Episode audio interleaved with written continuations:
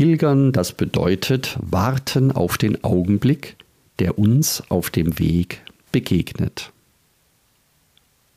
Heute ist Ostersonntag und ich wünsche dir von ganzem Herzen ein fröhliches Osterfest. In der heutigen Folge möchte ich dir etwas über das Pilgern erzählen, was es bedeutet und meine Lieblingsgeschichte von den Emaus-Jüngern, die damals vor 2000 Jahren von Jerusalem nach Emaus gewandert sind und was das mit dem Jakobsweg zu tun hat. Viel Spaß bei dieser Folge.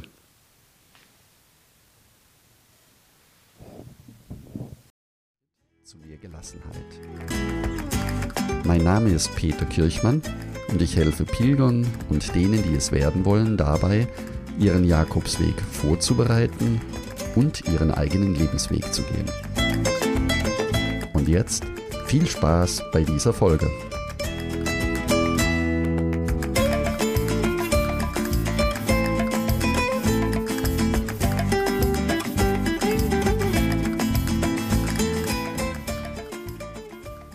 Ja, am heutigen Ostersonntag möchte ich daran erinnern, wie die Pilgerschaft entstanden ist. Und zwar nicht nur die Pilgerschaft nach Santiago de Compostela, sondern wie in allen Religionen auch Pilgerschaften auf der ganzen Welt. Früher war Jerusalem der wichtigste Ort, den Menschen besucht haben, wenn sie Ostern feiern wollten. Das heißt, viele Menschen sind im Mittelalter nach Jerusalem gepilgert, um dort das Osterfest zu erleben.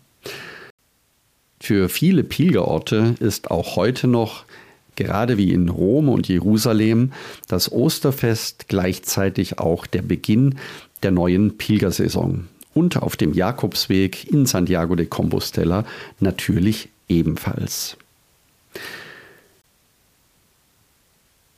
Ja, was bedeutet Pilgern eigentlich? Pilgern bedeutet, irgendwohin zu gehen und ist oft mit einer Reise verbunden. So wie unser Leben auch. Auch unser Leben ist wie eine Reise. Es gibt viel zu entdecken, man trifft neue Weggefährten und es gibt dabei immer wieder neue Erfahrungen. Man lernt unterwegs andere Kulturen kennen und es gibt viele Geschichten zu hören. Ganz gleich, wie weit und wie lange die Reise ist, wir hoffen, dass sie einen Sinn hat. Und wenn unsere Reise einen Sinn hat, dann ist es vielleicht unser Auftrag, diesen Sinn zu ergründen. Wer weiß, vielleicht geht es dabei auch um die Erfüllung unseres eigenen Lebenssinns. Und wenn das so ist, dann ist Pilgern die Reise und unser Leben der Sinn. Was treibt Menschen an, den Jakobsweg zu Reisen. Was treibt Menschen an, zu pilgern? Für viele Pilger ist der Jakobsweg eine spirituelle Reise. Es kann eine Möglichkeit sein, sich wieder mit Gott zu verbinden oder einfach der Hektik des modernen Lebens zu entfliehen. Einige Pilger gehen die gesamte Strecke, also auch von zu Hause aus. Dann bist du natürlich mehrere unterwegs, mehrere Monate unterwegs. Das kann nicht jeder, deswegen gehen viele Pilger eine, zwei oder auch drei Wochen in Spanien auf dem Jakobsweg. Der Jakobsweg war übrigens einer oder der erste große Pilgerweg in Europa und der auch heute noch am meisten gepilgerte Pilgerweg. Er führt ursprünglich von Deutschland aus über Frankreich bis nach Santiago de Compostela in Spanien. Es gibt aber natürlich auch noch viele weitere Möglichkeiten, nicht nur Santiago zu, zu pilgern, sondern auch auf Pilgerstätten innerhalb Deutschlands, in, der Ö in Österreich oder auch in der Schweiz.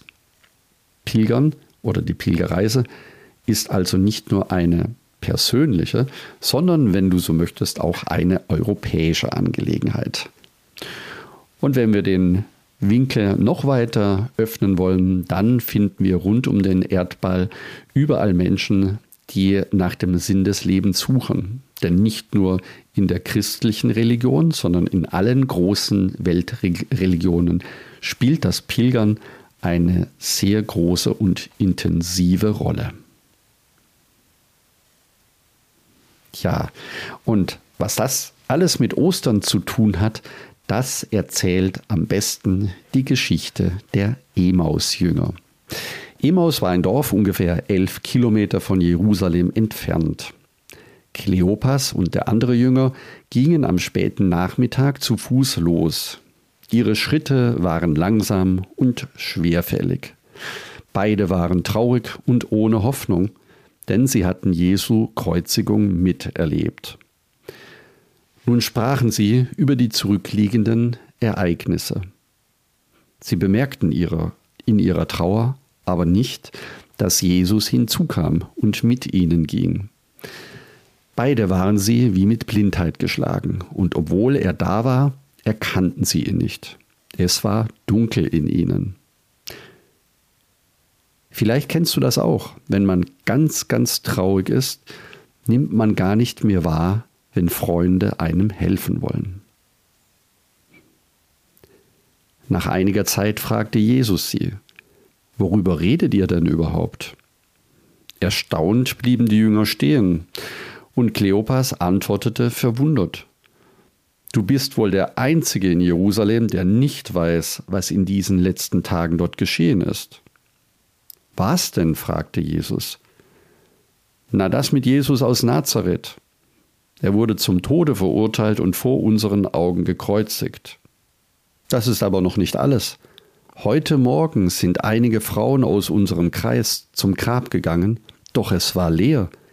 Sie erzählten, ein Engel wäre ihnen erschienen, der sagte, Jesus sei auferstanden und er lebe. Das ist so verwirrend und seltsam. Warum glaubt ihr denn nicht, was die Propheten gesagt haben? fragte der Fremde, und er begann ihnen die alten Schriften zu erklären. Jesus musste doch sterben, um in die Herrlichkeit zu gelangen. Beiden Jüngern wurde warm ums Herz, und sie hörten gebannt zu. Gegen Abend, es wurde schon dunkel, erreichten sie Emaus und Jesus wollte weitergehen. Doch die Jünger baten ihn, Herr, bleibe bei uns, denn es will Abend werden und der Tag hat sich geneigt. Und Jesus ging mit ihnen in das Haus hinein.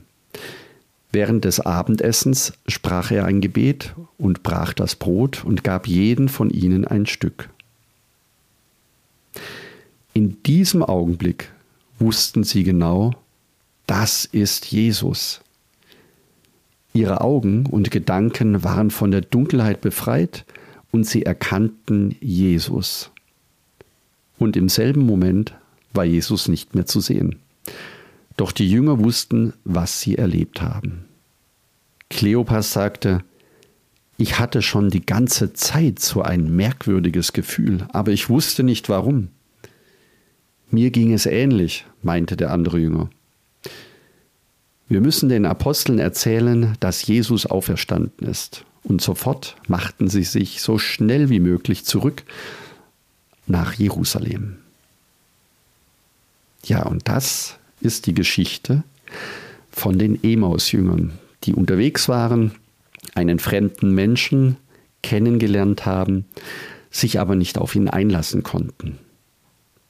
Und genau das möchte ich dir heute mit auf den Weg geben, wenn du auf dem Jakobsweg unterwegs bist, wenn du pilgerst, dass du auf deinem Pilgerweg, auf deinem Lebensweg den Menschen, die dir begegnen, mit offenem Herzen entgegengehen kannst.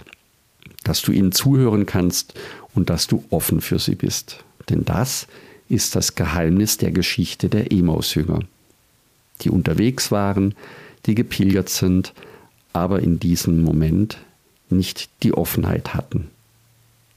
In diesem Sinne wünsche ich dir ein frohes Osterfest und viele wunderbare Begegnungen.